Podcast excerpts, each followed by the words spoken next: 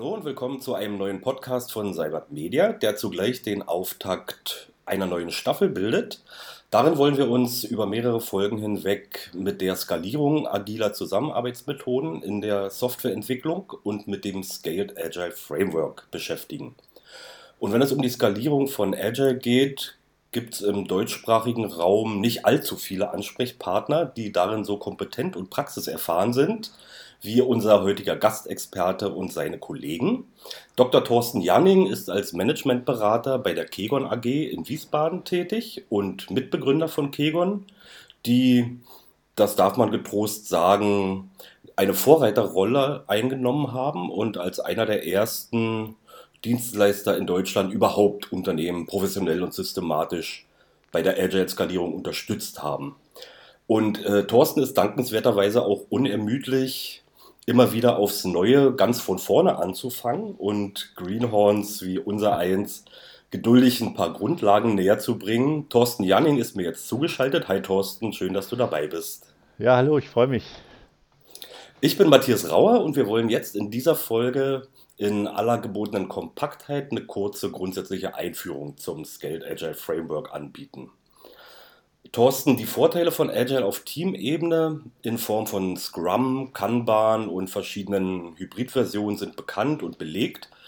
Höhere Qualität, Auslieferung im festen äh, Zeit- und Budgetrahmen, zufriedenere Kunden, zufriedenere Teams.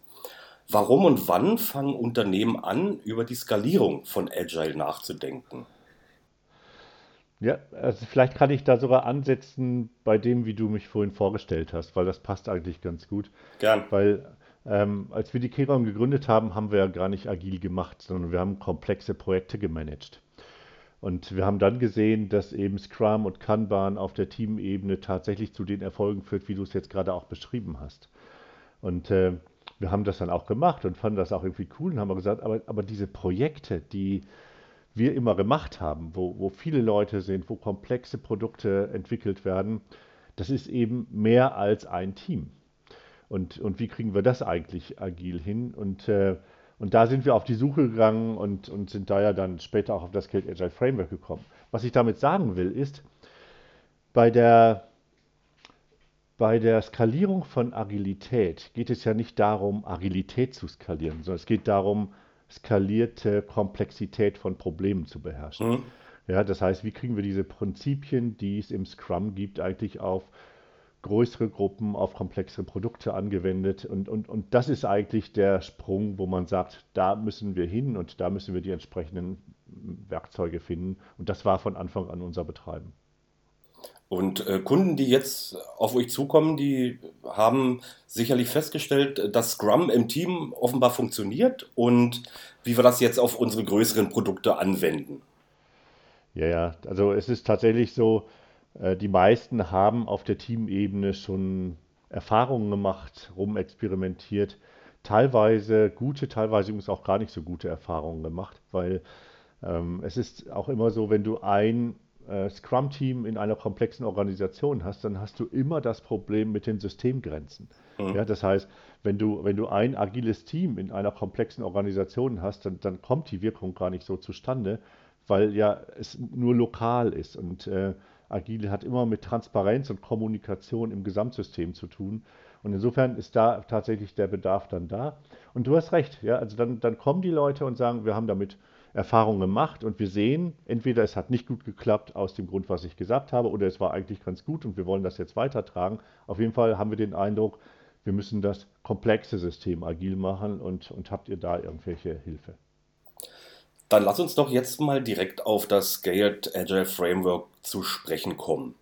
Ähm, was führt denn Safe ein, um äh, so eine Skalierung von äh, erhöhter Komplexität zu erreichen? Stell dir mal vor, wir stehen gerade zusammen äh, ein paar Stationen im Bus und ich bitte dich, mir mal in drei oder fünf Minuten die Grundzüge von Safe vorzustellen. Dieses große und durchaus beängstigende Prozessschaubild äh, von Safe hast du jetzt natürlich nicht zur Hand. Äh, versuch's doch trotzdem mal.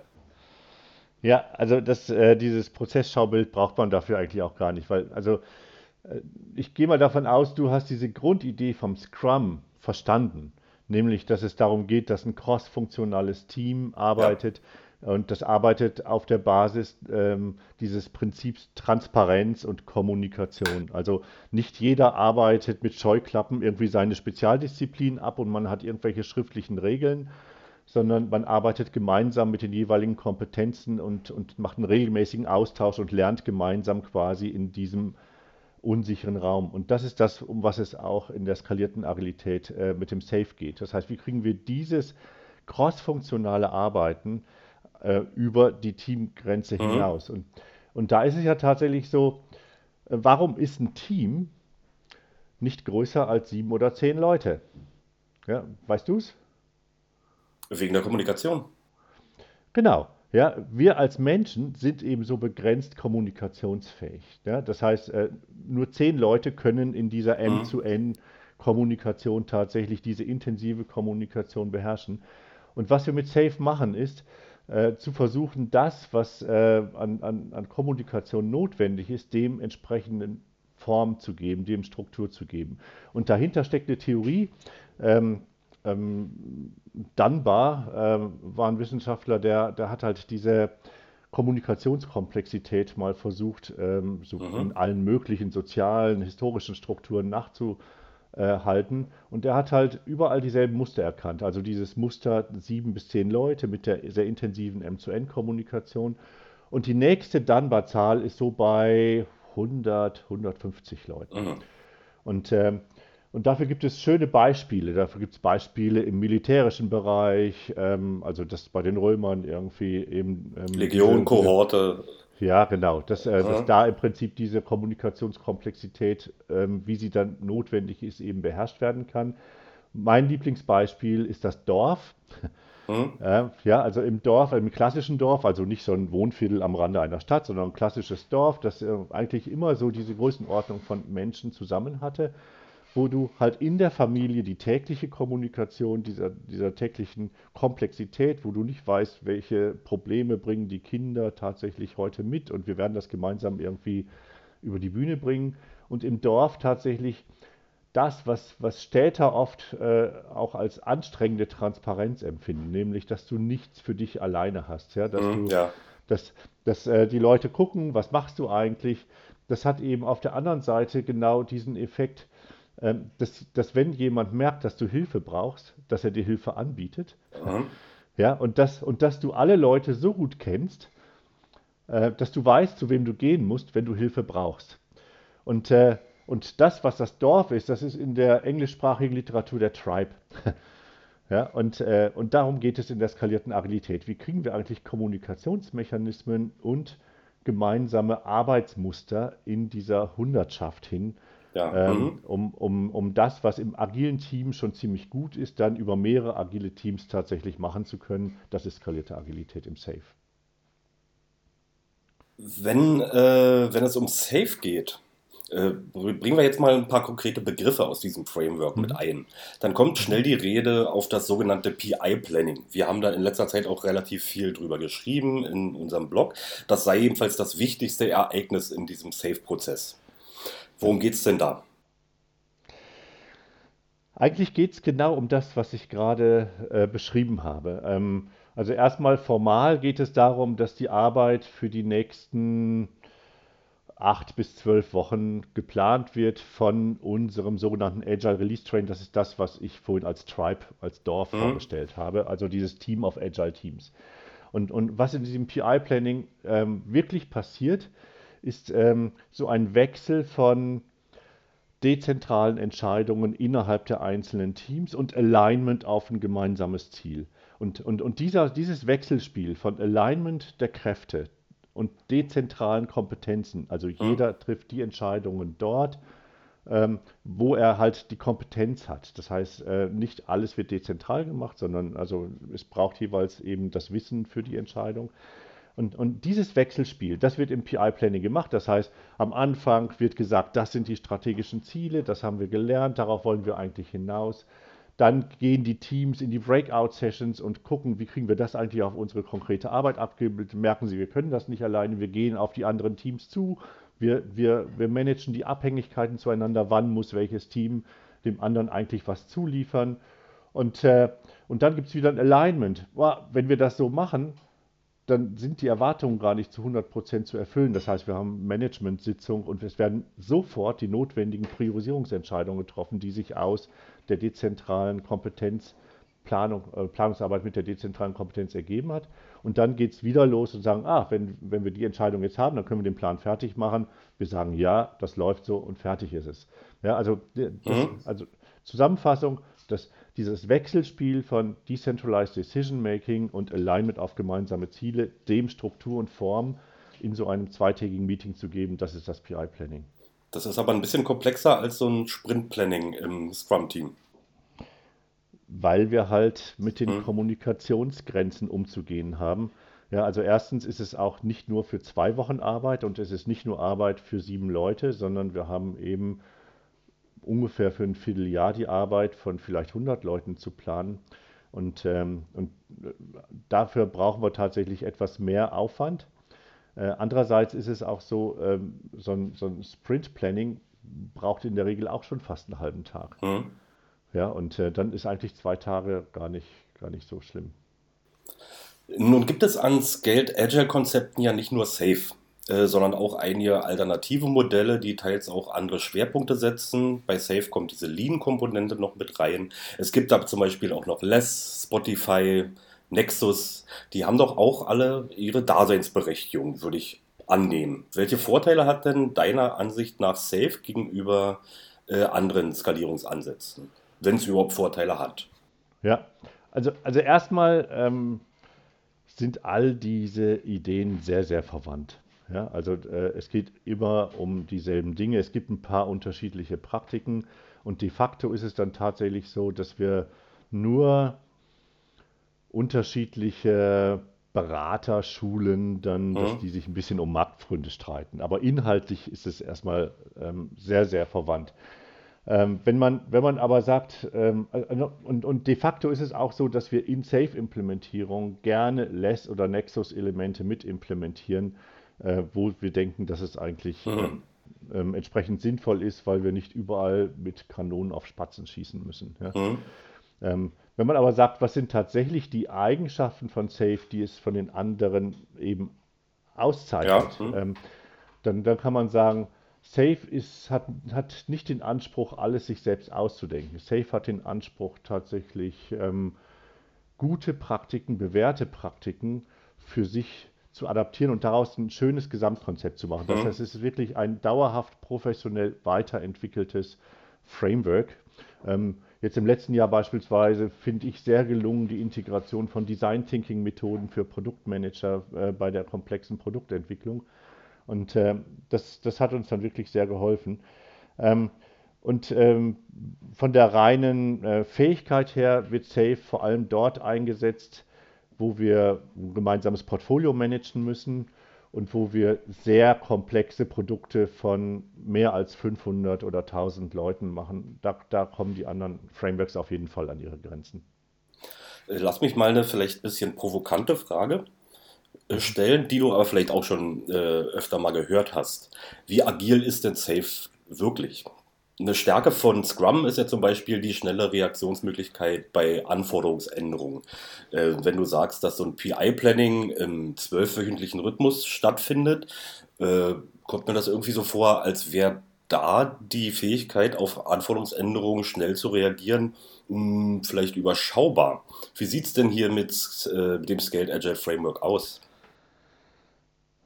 Also erstmal ähm, jede Safe-Implementierung, genauso übrigens wie jede Scrum-Implementierung, ist so agil, wie du sie tust. Mhm. Ja, ähm, okay. Und ähm, sklavische Regelkonformität, so wie du es jetzt gerade angedeutet hast, ja, ähm, die ist im Scrum scheiße und die ist im Safe mhm. scheiße. Ja, äh, also wenn man sagt, boah, wir haben jetzt unseren Sprint beplant und da passt jetzt mal gar nichts mehr rein und da ist aber ein Kunde, der hat ein Problem, das wäre eigentlich in einer Stunde zu lösen. Du sagst, nee, die Regeln sind so, tut mir leid, klappt nicht, dann ist das blöd. Ja, da gibt es dieses klassische Beispiel, auf der Website müsste unsere Telefonnummer geändert werden. Ja, genau. Mhm. Ja, und ähm, das, äh, das ist totaler Quatsch. Und, und genauso ist es im Safe auch. Vielleicht, vielleicht erzähle ich mal vom Beispiel. Mhm. Also wir hatten, wir hatten eine, eine ziemlich frische Safe-Implementierung. Wir hatten das erste PI-Planning gerade mhm. so zwei, drei Wochen hinter uns. Es war eine Bank. Und, äh, und wir hatten äh, eine Roadmap äh, vor uns, dass diese Bank wusste, die nächsten 15 Monate sind eigentlich davon geprägt, dass regulatorische Anforderungen, das war vor zwei, drei Jahren das Investmentsteuerreformgesetz, aber es Mhm. Inhalt ist jetzt mal zweitrangig, ähm, dass das wirklich diese Roadmap der nächsten 15 Monate prägen wird und dass eigentlich nicht viel Kapazitäten zusätzlich möglich sind. Und dann kam das, was halt dann kommen muss, nämlich in ein, da kam ein Kunde, ein Investor und sagt, kam mit einem Sack voller Geld und äh, sagte, wenn ihr eure Banking-Prozesse ein bisschen anders macht, also anders abwickeln, wenn ihr Mhm. meine Geschäft anders abwickeln könnt, als heute ist und das bis in drei Monaten, dann ist dieser Sack voll Geld bei euch in der Bank. Ja, und dann ist, und dann ist der sehr gesunde Reflex einer Bank, das ist mir jetzt eigentlich egal, ob ich safe mache oder nicht, ich will diesen Sack Geld bei mir in der Bank haben. Ja? Das ist wie mit dieser Telefonnummer im Skript. Ja. Und, äh, und, und was de facto dann äh, gemacht wurde, und darauf bin ich eigentlich immer noch sehr, sehr stolz, ist, wir hatten, wir hatten ein PI geplant von November bis Februar. Ja, Mhm. und, es, und es kam so im Dezember diese, diese Anfrage. Ähm, Im PI-Planning wird immer ein Ranking gemacht. Also was von dem, was wir geplant haben, ist jetzt eigentlich wirklich wichtig und was könnte eventuell auch hinten runterfallen, wenn, wenn mal Not am Mann ist. Ähm, wir reden über die ähm, Bewertung von PI-Objectives. Ja? Und, ähm, Mhm. Und, und da haben wir gesagt, das, das niedrigst gerankte Ziel, das nehmen wir jetzt mal raus, um überhaupt diese Anforderungen des Investors zu verstehen. Das heißt also, wir, wir bleiben dabei, äh, Limitierung Work in Progress, und darum geht es bei dieser Beschränkungsregel, nicht Mhm. beliebiges zusätzlich reinzunehmen. Wir nehmen was raus und verstehen und machen Refinement auf diese Anforderung. Und als wir das gemacht haben, haben wir gesehen, hm, wir können eigentlich unser PI bis Februar soweit zu Ende machen, bis auf zwei Kleinigkeiten. Die sind echt kritischer Pfad für den Zeitraum bis äh, März, wo wir, wo wir den Ja. Investor dann bedienen müssen. Und dann, dann haben wir tatsächlich nochmal ein kleines äh, PI-Objective rausgenommen, diesen kritischen Pfad mit reingenommen. Ansonsten die Sachen abgeschlossen, wie sie geplant waren. Und dann beim nächsten PI-Planning haben wir alle Kapazitäten für vier bis fünf Wochen nur auf die Investor-Sachen konzentriert. Mhm. Also wieder Work in Progress limitiert, aber kurzfristig reagiert, um tatsächlich das erfüllen zu können. Und äh, dann haben wir im März diese Investor Story eingeführt, haben danach regulatorische Anforderungen weitergemacht. Jetzt kann man sagen, jetzt, jetzt fehlen ja diese vier, fünf Wochen in den regulatorischen Anforderungen, wenn man Kapazität nicht erhöht. Stimmt auch. Wenn wir dann aber noch ein Verfahren haben, wie wir die Anforderungen, die so wie so ein Rohrverstopfer da stehen, also das Gesetz kommt zum 1. Januar und dann müssen 100% Scope Mhm. gemacht werden, wenn man dann sagt, ah, ein paar davon, diese Anforderungen, ähm, würden wir, bei ein paar der Anforderungen würden wir die Banklizenz riskieren, wenn wir die nicht erfüllen. Die machen Ja. wir natürlich. Bei manchen kostet es nur eine Pönale. Diese, diese Pönale ist weniger als das, was wir mit dem Investor verdient haben. Es ist eine ökonomische Entscheidung zu sagen, dann bezahlen wir halt die Pönale. Bei manchen ist es so, wir wissen, das Gesetz kommt zwar am 1. Januar, die Prüfung ist aber frühestens drei oder sechs Monate später. Können wir vielleicht auch vier Mhm. Wochen später implementieren und alles ist noch gut. Ja, das heißt also, äh, wenn man das mal versucht, ein bisschen aufzubrechen und nicht immer das, was, Ja. was so als große Regel da steht, einfach mal als so eine große Wand zu akzeptieren, sondern die kleinen Risse darin mal in Richtung inkrementelles Arbeiten und Planen zu nehmen, dann kriegt, wird man reaktionsfähig und dann ist auch dieses Framework wirklich agil. Damit haben wir meine äh, äh, letzte Frage, die ich hier auf dem Zettel zu stehen habe, glaube ich, auch schon vorweggenommen. Äh, wenn man so sich dieses äh, Prozessdiagramm anschaut, äh, von dem ich vorhin schon gesprochen habe, da kriegt man erstmal einen Schreck, um Gottes Willen, was ist das für ein Prozess? Und man stellt sich vielleicht auch gleich die Frage, äh, wie viel Prozesstreue verlangt dann nun Safe und wie viel Abweichung duldet dieses Framework? Und es Mhm. klingt ja doch so, dass eine Menge Kapazität, eine Menge äh, Flexibilität doch gegeben sein kann. Ähm, also Framework heißt nicht ein Standard, der zu 100% Mhm. im Detail zu befolgen ist. Framework ist, ist ein Werkzeugkasten. Und in jeder Implementierung schauen wir, wie ist eigentlich die Situation. Und, ähm, und dann, dann muss man natürlich aufpassen, dass man nicht in der Beliebigkeit landet. Und, ähm, und dafür haben wir ein Hilfsmittel und das sind unsere Lean Agile Principles. Da stehen Mhm. solche Dinge drin wie wir, wir müssen möglichst dezentrale Entscheidungen treffen. Äh, es geht darum, intrinsische Motivation bei den Mitarbeitern zu haben. Es, es geht darum, dass wir die Work in Progress managen, dass wir ähm, gemäß der Wertströme unsere Organisation strukturieren. Das sind alles solche Dinge, die in diesen Prinzipien stehen. Und wenn wir die, die eigentlichen Werkzeuge auf den, auf den jeweiligen Unternehmenskontext anpassen, dann haben wir diese, diese Prinzipien und die grundlegenden Werte mit der Transparenz, ja. ähm, ähm, dass, wir, dass wir daran entscheiden können, haben wir jetzt eigentlich eine Fassade gebaut? Mhm. Oder ist das eine echte agile Organisation, auch wenn wir ein paar Regeln interpretiert haben? Ja, das heißt, damit, damit passen, schaffen wir es, dass wir nicht in die Beliebigkeit runterfallen. Ja, also es geht, Mhm. Es geht tatsächlich darum, ähm, dieses Ziel zu erreichen. Trotzdem, äh, ich will es mal umdrehen. Ähm, wenn wir fragen, warum wollt ihr eigentlich sowas wie Safe einführen, dann ist ein Grund für Unternehmen oft, wir wollen eine gemeinsame Sprache haben. Wir wollen tatsächlich dieselben Begriffe für dieselben Dinge verwenden. Und da hilft uns dieses Framework ungemein.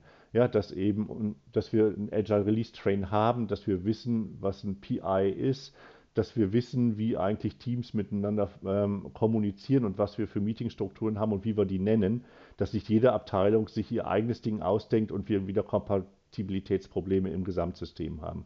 Und da wiederum hilft uns der Standard tatsächlich. Transparenz. Okay, lass uns an dieser Stelle einen Schnitt machen und die Folge hier abschließen. Thorsten, dir einstweilen vielen Dank. Das war, ja. sehr das war sehr interessant und ich hoffe, das regt den ein oder anderen Hörer an, sich eingehender mit diesem Thema zu beschäftigen. Die Kollegen von Kegon sind dafür natürlich gute Ansprechpartner.